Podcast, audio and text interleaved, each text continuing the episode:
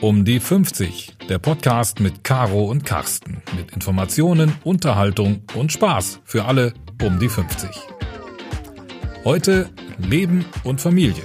Los geht's! Herzlich willkommen zu einer neuen Serie unseres Podcasts. Ich habe heute einen ganz besonderen Gast hier, nämlich Tabea Winkler.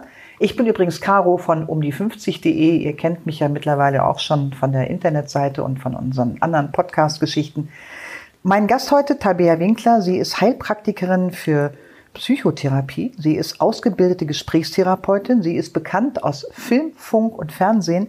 Liebe Tabea, ähm, immer wenn es irgendwo um Krisen geht, um Ehetherapien, um irgendwie äh, Leute, die Probleme haben, dann fragt man eigentlich immer dich. Finde ich super, dass du mich heute, dass du dir heute die Zeit nimmst, um äh, uns mal ein paar Fragen rund um das Thema Paartherapie zu geben. Sehr gerne. Du bist selber so um die 50? Um die 50. Siehst du, gucke mal. Deine Themen sind äh, Depressionen, Burnout, Lebenskrisen, Eheprobleme, Liebeskummer, Entscheidungsprozesse, Mobbing und innere Konflikte. So steht es bei dir auch auf deiner Internetseite. Wer kommt mit dir zu welchem Themen, Thema? Und ich meine, wir reden um, über Leute um die 50. Was haben die so für Probleme, so die Leute um die 50? Also das ist ja bunt gemischt. Ja? Das eine ist äh, Paartherapie, da kommen Menschen in bestimmten Situationen. Ansonsten sind es natürlich genau Lebenskrisen oder Depressivität, nur Leute noch gar nicht wissen, dass sie das haben, die ich dann zum Onkel Doktor schicke auch. Ähm, Arbeitskonflikte, familiäre Konflikte an verschiedenen Stellen. Also das ist äh, erstmal relativ groß. Ähm, wenn man in die, in die Psychotherapie guckt, ist es natürlich was anderes, als wenn man jetzt nur in die Paartherapie guckt. Aber es gibt auf jeden Fall, brennt dann irgendwo der Berg. Die Hütte sozusagen. Du schreibst auf deiner Internetseite, du kommst sofort zur Sache ohne Esoterik und Hokuspokus. Was meinst, was meinst du damit? Ob ich sofort zur Sache komme, immer, also die, die kommen ja erstmal mit ihrer Sache zu mir, ja. Mhm. Ähm, aber ohne Esoterik, ohne Hokuspokus, ich, da lege ich viel Wert drauf. Ja. Also es gibt keine Spielchen und es gibt auch kein ähm, Engel-Channeling oder ähnliches. Das kann man alles machen, aber das gibt's halt nicht bei mir. Mhm. Ähm, sondern das, gerade bei Paaren habe ich da einen sehr pragmatischen Ansatz. Also das ist, dass man guckt, was braucht wer zum Glück und was ist eigentlich los und ich mache erstmal Inventur. Ähm, da braucht's jetzt nicht so ein Drumherum. Und es gibt halt keine Räucherkerzen und ähnliches. Habe ich auch nichts gegen, kann man machen, aber das bietet okay. sich bei mir nicht an. Was sind denn so die, die typischen Probleme bei Paaren um die 50, die zu dir zu einer Paartherapie kommen? Sind die Kinder aus dem Haus? Hat sich das Paar nichts mehr zu sagen? Was sind da so deine, deine Erfahrungen? Also es gibt die klassischen Momente, wenn die Kinder raus sind. Genauso wie wenn die Kinder noch ganz klein sind, aber bei Paaren um die 50 eher, dass sie dann raus sind. Gibt aber auch noch Paare um die 50, die noch relativ junge Kinder haben, die gibt's auch. Ähm, klassische Stelle ist, wenn die Kinder raus sind, dass sie dann gucken müssen, haben wir uns noch was zu sagen oder nicht. Die kommen allerdings auch dann erst, wenn es richtig knallt. Ähm, das andere ist ein Seitensprung, eine Affäre, keine Sexualität mehr, also was es alles so gibt. Ja.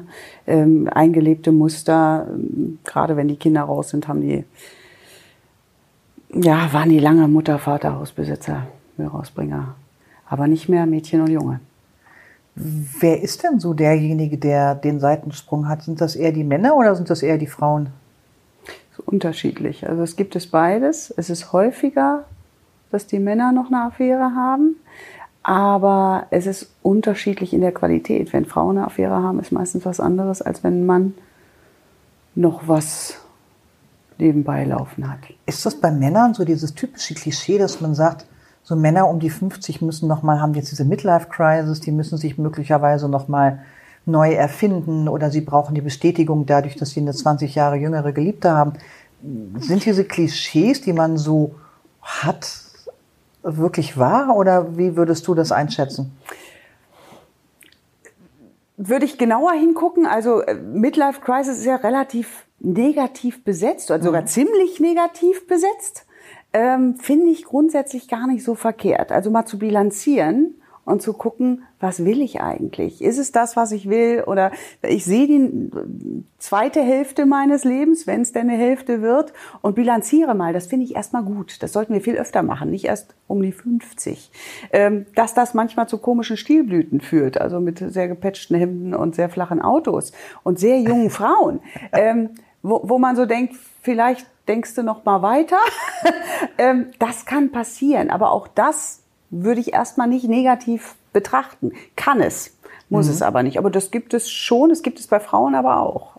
Das findet meist ein bisschen eher statt und hat häufig ein anderes Gesicht. Also dieses Bilanzieren, was man, man kann es Midlife Crisis nennen, man kann es auch, man kann es auch äh, Bilanz nennen. Wie hilfst du den, den Paaren und wie lange, also wenn ich jetzt so als, als Paar zu dir komme, wie muss ich mir das vorstellen? Du lernst das Paar kennen, du guckst dir den Mann an, du guckst dir die Frau an, du führst, erzähl du selber, was du machst.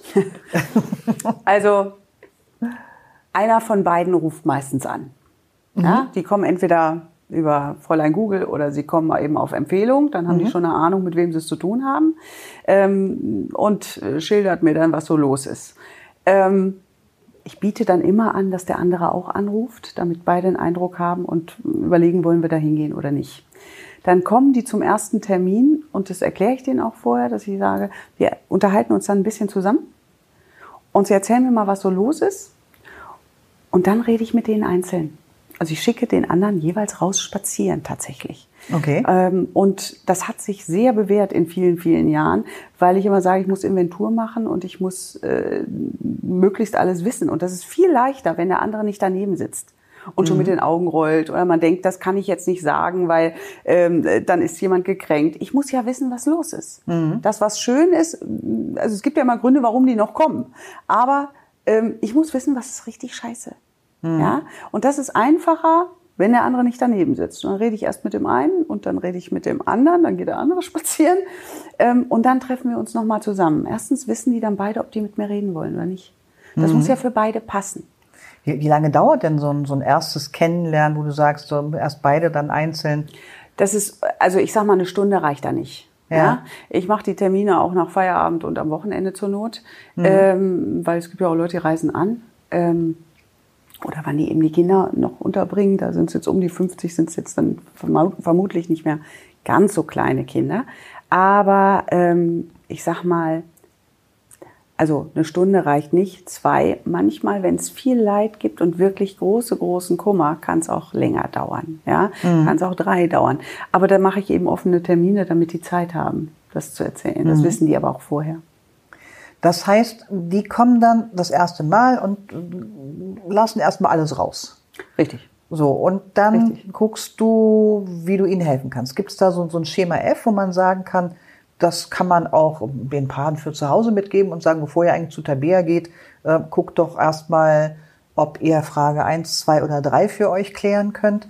Gibt es da so, so eine Art Rezept, was man so... Naja, es gibt schon Dinge, die man mitgibt. Mhm. Aber was man mit denen, wie das weiter, also ich habe einen Plan, wie nach welchem, dass die danach dann mal einzeln kommen und dann wieder mhm. zusammen. Ähm, die wissen ja häufig, was sie nicht mehr wollen. Die Frage ist aber, was wollen sie denn eigentlich? Mhm. Ja? Ähm, das, dafür gibt es einen Plan. Es ist ja völlig unterschiedlich, in welcher Situation die kommen. Mhm. Also es gibt Paare, da weiß man, die haben nur ein Kommunikationsproblem, das wird sehr lustig, das, wird, äh, das macht viel Spaß, weil Männer und Frauen, wenn wir jetzt von Männern und Frauen reden, äh, sehr ähnliche komische Macken und Meisen haben. Ja. Und da ist mit Humor und Loriot eine ganze Menge auch gemacht, so flach wie es klingt. Ja, Da braucht es dann wieder Humor. Ja, äh, Und dass wir unterschiedlich sind. Es gibt aber auch Paare, die kommen an Stellen, wo man wirklich zum Schluss irgendwann fragt, sagen Sie mir mal einen einzigen Grund, warum Sie sich nicht trennen. Und das ist eine ganz andere Stelle, wo man wirklich denkt, das ist ganz furchtbar, was sie da miteinander machen. Mhm. Ja, ähm, da gibt's schon unterschiedliche Momente. Mhm. Ja, von daher gibt es nicht den einen Plan. Wenn es den einen Plan gäbe, den hätte ich einmal verkauft, dann würde ich woanders helfen. dann könnten okay. wir es alle, ja? Also dann, dann könnten wir es alle. Dann wüssten wir, wie es okay. geht. ähm, Gibt es denn sowas wie eine Erfolgsquote bei dir? Also die Frage ist äh, berechtigt und auch häufig. Mhm. Ähm, da ist die Frage, was heißt Erfolg? Ja, ähm, weil äh, je nachdem, wann die kommen, man kann ja manchmal auch nur noch einen retten. Ja, äh, manchmal ist es ganz, ganz furchtbar und verhakt und dann kann man sehen, dass man die gut auseinanderkriegt in Frieden. Ja, das liegt jetzt nicht an mir, das ist nicht, was ich meine, sondern es geht immer um deren Leben, ja, mhm. was die brauchen zum Glück jeweils. Aber manchmal ist es auch ganz, ganz schrecklich und dann muss man gucken, wie man die friedvoll auseinanderkriegt, damit die bei ihren Enkeln noch gemeinsam unterm Baum sitzen können. Mhm. Ja, und dann nicht alles zersägen und zerlegen. Aber ansonsten, je jünger die Paare sind, desto eher holen die sich Hilfe. Okay. Das scheint tatsächlich ein, ein Altersfaktor zu geben. Je älter Paare sind oder Menschen sind, nicht Paare, mhm. Menschen sind, desto später kommen die und holen sich Hilfe. Ja, und je jünger, da ist das eher so, die holen sich alle für viel eher Beratung oder Coaching oder sonst irgendwas. Da ist das viel weiter verbreitet. Die kommen häufig, auch wir haben uns total gern, wir streiten uns aber ständig. Äh, das wollen wir nicht, was können wir machen? Das ist ein ganz anderer Ansatz, als äh, da gab's schon diverse Affären oder äh, es wird sich nur noch angeschrien. Das ist ein anderes Brett. Von daher ist die Frage, was ist Erfolg? Mhm. Schwierig zu beantworten. Also das heißt, du begleitest möglicherweise auch ein, ein Paar zu einer friedlichen Scheidung, nennen wir es mal so rum. Oder Trennung. Oder Trennung ja? oder wie auch also immer. Also das Ziel ist nicht, die auf Teufel komm raus zusammenzukleben, mhm. sondern wirklich zu gucken, was braucht der eine zum Glück und was braucht mhm. der andere zum Glück. Und kriegen wir eine schöne Schnittmenge hin, ja oder nein? Mhm. Aber je nachdem, was da auch in der Vergangenheit passiert ist, da können ja auch schlimme Sachen passiert sein, auch familiäre oder gesundheitliche oder ähnliche, ähm, äh, wo man jetzt sagen kann, da ist Erfolg vielleicht für alle ein, ein, ein friedvolles Ende zu finden, auch Erfolg. Mhm. Ja, kann man auch so sehen. Hm? Ja, braucht's, glaube ich, manchmal auch. Was war dann so die skurrilste oder lustigste oder, oder merkwürdigste Begegnung, die du mal in deiner langjährigen paartherapeutischen Zeit so erlebt hast? Das fällt dir dann spontan viel, was ein, natürlich. Viele ohne. Fragen auf einmal, also merkwürdigst, schlimmst oder, oder skurril. Ähm, also das, was Menschen eigentlich suchen, ist sehr, sehr ähnlich. Wir wollen alle so ein inneres Zuhause, ähm, wo wir hinrennen können, wenn wir irgendwie alles falsch gemacht haben und wo jemand die Arme aufhält und sagt, wen soll ich unboxen? Obwohl er weiß, dass ich das, also da, wo wir hinrennen, wenn alles schiefgegangen ist, das sind früh die Eltern und später soll das Partnerschaft und Freundschaft irgendwie bieten. Mhm. Ähm, es ist vieles sehr, sehr lustig, weil Männer und Frauen wirklich einfach sehr, sehr unterschiedlich ticken. Ja? Also wenn wir jetzt von einer Mann-Frau-Beziehung reden, das ist äh, auf der ganzen Welt lässt er seine Socken liegen und auf der ganzen Welt sagt die Frau, kannst du deine Kacksocken da nicht wegräumen und räumt sie dann weg. Mhm es geht, trifft nicht immer auf 100 Prozent zu, aber es ist in der Masse so. Ja? Also wegräumen und meckern ist eine doofe Kombi. Entweder wegräumen und Klappe halten oder liegen lassen. Und ertragen. Und ertragen, aber eben nicht mit Stolz oder mit, mit, mit Sarkasmus. Und wenn er dann sagt, Schatz, ich habe keine Socken mehr, dann würde ich sagen, ich habe die irgendwo gesehen, warte. Im Südflügel vielleicht. Mit, mit liebevollem Humor können wir uns aushalten. Toleranz kommt nicht von toll finden. Wir müssen auch uns ertragen können. Jemand, den ich toll finde, das ist äh, leicht zu finden, aber auf Dauer äh, mhm. muss ich dann gucken, ähm, kann ich mit dem Rest auch leben? Und da braucht's Toleranz und auch Humor. Also, mhm. Hast du schon mal zwei Frauen beim Angeln gesehen?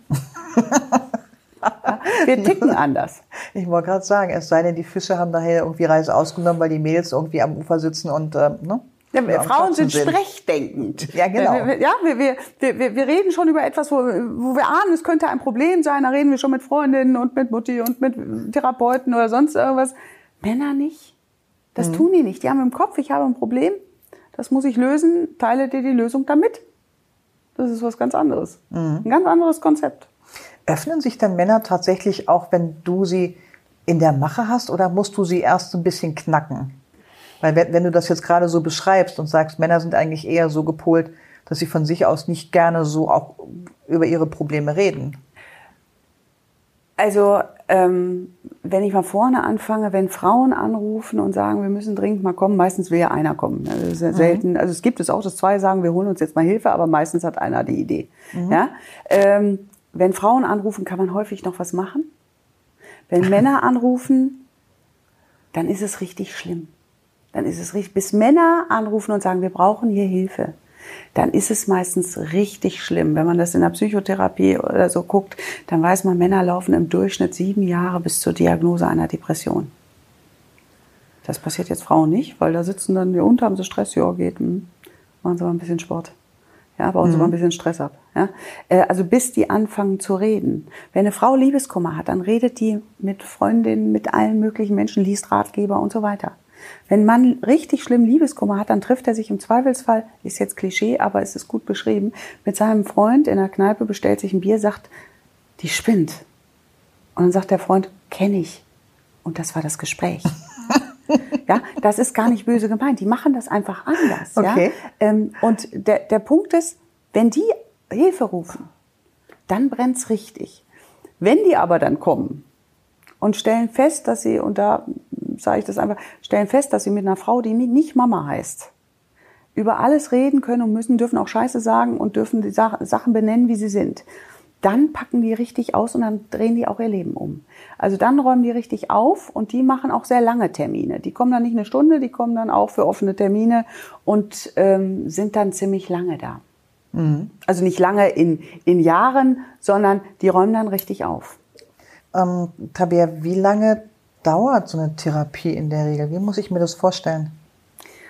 Das kann man nicht so genau sagen. Es gibt ja Paare, die kommen an mit, mit einem kleinen kommunikativen Problem oder dass die schnell hochkochen und ähm, macht man irgendwas mit denen ab, dass wenn einer anfängt zu pumpen, dass sie ein Zeichen geben und dann mal 20 Minuten spazieren gehen jeweils und dann das nochmal versuchen, weil dann sind wir meistens runter wieder vom Baum. Wenn da aber, ich sag mal, eine dreijährige Affäre aufpoppt, mhm und dann sich beide entschließen, das zu machen, dann braucht es meistens, damit das dann wieder heile wird, ein bisschen länger. Und das ist auch nicht gleich, aber da kann das auch schon mal ein Jahr oder anderthalb Jahre, nicht jede Woche, sondern am Anfang sehr äh, zeitnah, jede Woche vielleicht mal. Äh, aber dann kommen die so alle drei Monate mal als mhm.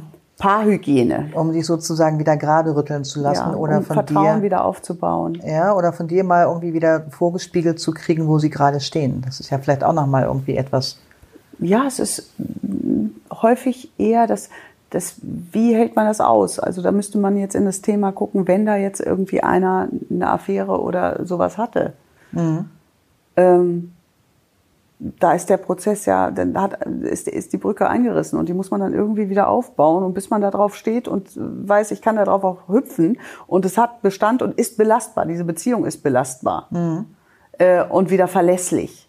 Das kann dann ein bisschen länger dauern. Und manchmal ist es eben auch nur Kommunikation und dann macht es auch sehr viel Spaß. Die Frage ist ja tatsächlich nochmal, ob du für, für unsere Zielgruppe wirklich nochmal so, so einen Tipp hast, dass du sagst, Leute, redet miteinander oder setzt euch wenn ihr merkt, dass es knirscht, nehmt euch Ja, aber zum Zeit. Beispiel würde ich ja, würde ich ja, wenn du sowas sagst, da würde ich an der Stelle sagen, aber wenn zum Beispiel die Sexualität nicht mehr stattfindet, dann ist Reden manchmal gar nicht so eine gute Idee. Ja, also ich verbiete denen ja auch Beziehungsgespräche zu führen, weil das, was die miteinander geredet haben, das klappt ja nicht. Mhm. Deswegen sitzen die ja bei mir. Mhm. Ja, äh, und wenn jetzt irgendwie in der Sexualität, ich sag mal, einer hat äh, findet, das ist, da passiert nichts mehr, sich dann hinzusetzen und zu sagen, Schatz, wir müssen irgendwie was machen, wir müssen mehr Sex haben, das ist ein Liebeskiller. Ja, das ist ein totales K.O.-Kriterium. Dann sagt der andere, oh ja, du bist so heiß wie ein Vulkan. Äh, äh, das ist halt, okay. ja, ja, also ich sage tatsächlich, ich sage den Paaren, äh, wenn sie das mit mir machen wollen, dann führen sie jetzt zu Hause keine Beziehungsgespräche mehr. Ja, was mache ich denn dann zu Hause? Das üben, was wir da ab, abmachen. Also es hat schon was mit respektvoll, bitte, danke und so weiter zu tun. Ja? Mhm. Ähm, theoretisch weiß das jeder, aber sich hinzusetzen und in den Abgrund zu gucken, ist manchmal zu Hause. Ich will ja, dass es etwas Fröhliches, Leichtes, Heiteres, Leidenschaftliches wird. Das ist ja das Ziel von Paartherapie, wenn es gut läuft. Mhm. Wenn jetzt einer immer seufzt, wenn er eine romantische Szene sieht und dann fällt er das Negligé. Dann kriegt der andere, dann denkt er immer, oh, oh, ich muss weg. Ja, äh, okay. das ist halt, also wenn die Sexualität gut ist, ist darüber reden eine gute Idee. Wenn es fehlt, sich hinzusetzen und vernünftig über mehr Erotik zu sprechen, nein, ist keine gute Idee. Aber es gibt sofort jetzt, jetzt mal ganz, ganz blöd gefragt. Also angenommen, es funktioniert auf dieser Ebene in der Partnerschaft nicht mehr richtig. Was heißt, es funktioniert nicht richtig? Er fasst mich nicht an, sie findet ihn blöd. Er guckt weg, wenn sie sich auszieht. Zum Beispiel. Ja. Ja, also Ja. so, so, ich meine, du wirst das Ja. ja alles schon, es ist Ja. ja, wahrscheinlich nichts fremd in diesem Thema. Nein. Du wirst alles schon einmal gehört haben. Ja. Ähm, Also ich glaube, annähernd auf jeden so, Fall. möglicherweise annähern. Aber wie gehe ich denn dann in der Partnerschaft dann damit um, wenn ich nicht drüber reden darf?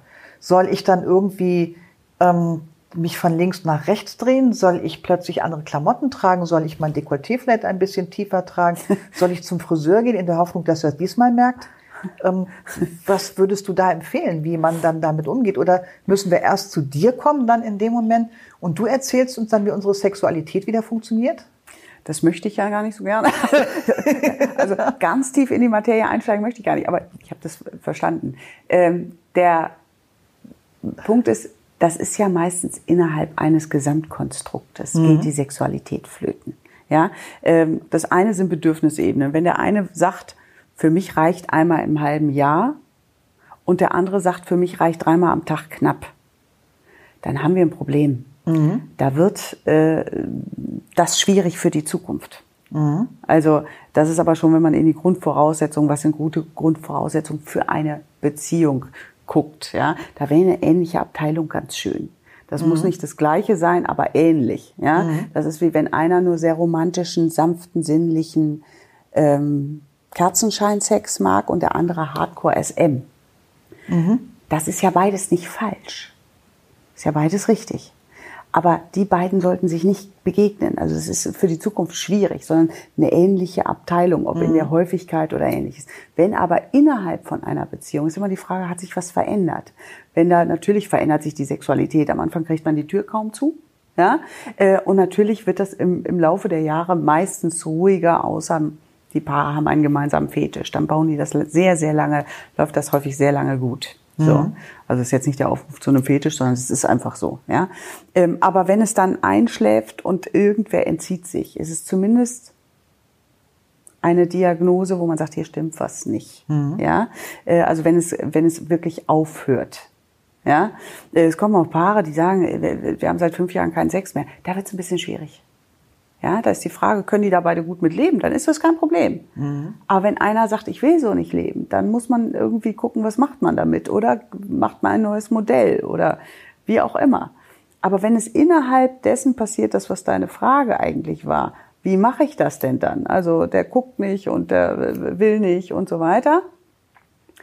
Dann würde ich nicht sagen, geh hin und sag, du guckst mich gar nicht mehr an, wenn ich mich ausziehe und ins Bett lege. Das macht den weder heiß noch sonst was. Aber was, was mache ich denn dann, Tabea? Deswegen muss ich mit den Menschen einzeln reden. Hm? Ähm, denn A ist es individuell, aber das Gespräch darüber, ich würde jetzt auch nicht empfehlen, ähm, Tanz im Ne- Negligé vor ihm rum, damit er dann wieder Nein sagt. Also es geht ja auch Männern so, dass Frauen sich entziehen. Das, also das ist ja keine Einbahnstraße, ja. Ähm, es hat häufig andere Ursachen. Aber äh, A muss man gucken, was stimmt in dieser Beziehung grundsätzlich nicht. Und da sind Männer und Frauen übrigens auch total anders. Männer können sich in einer Firma um ein Projekt mh, gegenseitig den Hals aufbeißen. Die können sich durchbeleidigen. Und wenn die das Problem geklärt haben, können die Bier trinken gehen zusammen. Das ist an der Freundin ja genauso. Hat man ja auch schon gehört, dass sie sich eins auf die Nase gehauen haben und anschließend So. ne, Theke. Frauen, Abteilung, die werden persönlich, die nehmen es persönlich und die bleiben persönlich. Die können danach nicht miteinander ein Bier trinken gehen oder ein Champagner oder was auch immer. Das funktioniert nicht. Das ist in Beziehungen auch anders. Ja? Männer, Männer können sich streiten und danach können sie sagen, so, wollen wir jetzt ins Bett? Und dann sagen Frauen, hä? Was ist mit dir nicht richtig? genau, geht's. Ja, so, äh, ich bin noch sauer. Ja, ähm, das heißt, auch da muss man gucken, was es ist. Aber dass man jetzt sagt, darüber reden und zu sagen, hm, was können wir denn machen, wenn es nur leichte, äh, ja, dass das einfach zu kurz kommt. Da muss man sagen, Leute, bucht ein Wochenende, fahrt weg, kauft euch eine schöne Flasche Wein, macht's euch schön. Wenn es aber eben schon lange weg ist, haben wir was ganz, ganz anderes. Oder wenn sich einer komplett erzieht. Das ist was ganz, ganz anderes. Und dann kommt der Liebeskummer dazu und Liebeskummer ist relativ unsexy. Das ist immer nicht so gut. Dann schwer, dann tiefe Gespräche. Wenn einer, einer, ob eine Frau einen Mann mit Tränen erstickter Stimme anguckt und sagt, bitte, bitte lieb mich doch, oder ob ein Mann vor einem sitzt und mit Tränen erstickter Stimme und sagt, bitte, bitte, kriegen wir alle jetzt nicht so viel Lust. Äh, ja. Also das muss man anders machen. Ja, genau, okay. Das muss man anders machen. Das heißt nicht, dass dieser Kummer nicht da ist und dass man nicht mhm. wahrhaftig sonst sein sollte, aber äh, das rettet meistens nicht. Also bei, bei was Menschen mit Liebeskummer tun und das, was sie tun sollten, läuft leider diametral auseinander. Mhm. Hat nichts mit eifersüchtig machen zu tun. Also was, das macht man alles nicht. Macht hat da nichts zu suchen und Eifersucht nicht. Aber das muss man sehr individuell machen und mit den jeweiligen Menschen und auch alleine. Wie funktioniert's? Frage nochmal an dich, bist du, bist du ausgebucht oder weil du bist ja bekannt aus Filmfunk und Fernsehen. Also, oder gibt es immer noch so Zeitfenster für, für Notfälle oder ist eigentlich jeder Fall ein Notfall? Es ist eigentlich jeder Fall ein Notfall. Es ist selten, dass Leute anrufen und sagen, auch Mensch, für in vier Wochen. Und äh, also ist bei Paartherapie ist fast immer die Not groß. Mhm. Und äh, da ich niemals Abos verkaufe, ich sage nie, sie kommen jeden Dienstag um 17 Uhr. Es gibt Menschen, die das brauchen, das sind aber sehr, sehr wenige, sondern dass ich das wirklich dann mache, wenn die Leute da sind, geht das meistens auch sehr kurzfristig, weil ich nie ein Abo verkaufe. Mhm. Ja, sondern das wirklich nach Bedarf mache. Ich sage auch immer, jetzt denken Sie drüber nach und dann rufen Sie mich an. Und da, wenn Leute flexibel sind, die Abendtermine sind als erstes weg, aber äh, dann kriegen wir das immer hin. Es nutzt nichts, wenn die Leute anrufen und ich sage, kommen Sie in vier Wochen dann ist der Drops gelutscht häufig. Also nicht immer, aber das Leid wird nicht kleiner. Okay. Ja, also liebe Paare, ihr habt's gehört, ne? bevor es zu spät ist, wendet euch an Talbär und ich glaube, ähm, da seid ihr wirklich auch in guten Händen. Zumindest sieht sie es auch mit Humor. Also ich meine, Männer und Frauen, dass wir unterschiedlich ticken, das wissen wir in unserem Alter mittlerweile sowieso selber. Aber ich glaube, mit Talbär das äh, könnte spannend werden, zumindest auch was das Ergebnis angeht. Ich glaube, ähm, wer mehr erfahren möchte, findet alle Informationen über Tabea auch im Netz und natürlich auch bei uns auf der Internetseite. Tabea, ich danke dir für eine wunderbare kurze Gesprächsrunde. Wie gesagt, wer mehr von dir erfahren möchte, findet alle Informationen bei uns auf der Internetseite. Also, in dieser Stelle sage ich Tschüss. Tschüss.